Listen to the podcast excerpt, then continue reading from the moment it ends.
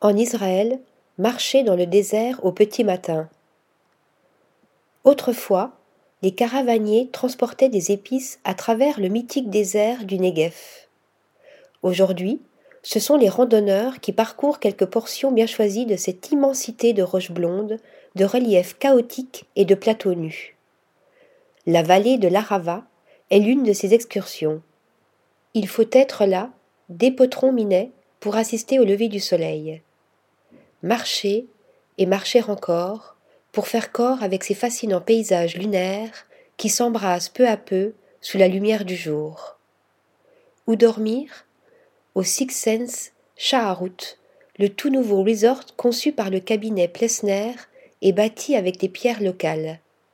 Parfaitement intégré dans leur environnement, les soixante suites et villas en surplomb de la vallée offrent des panoramas époustouflants.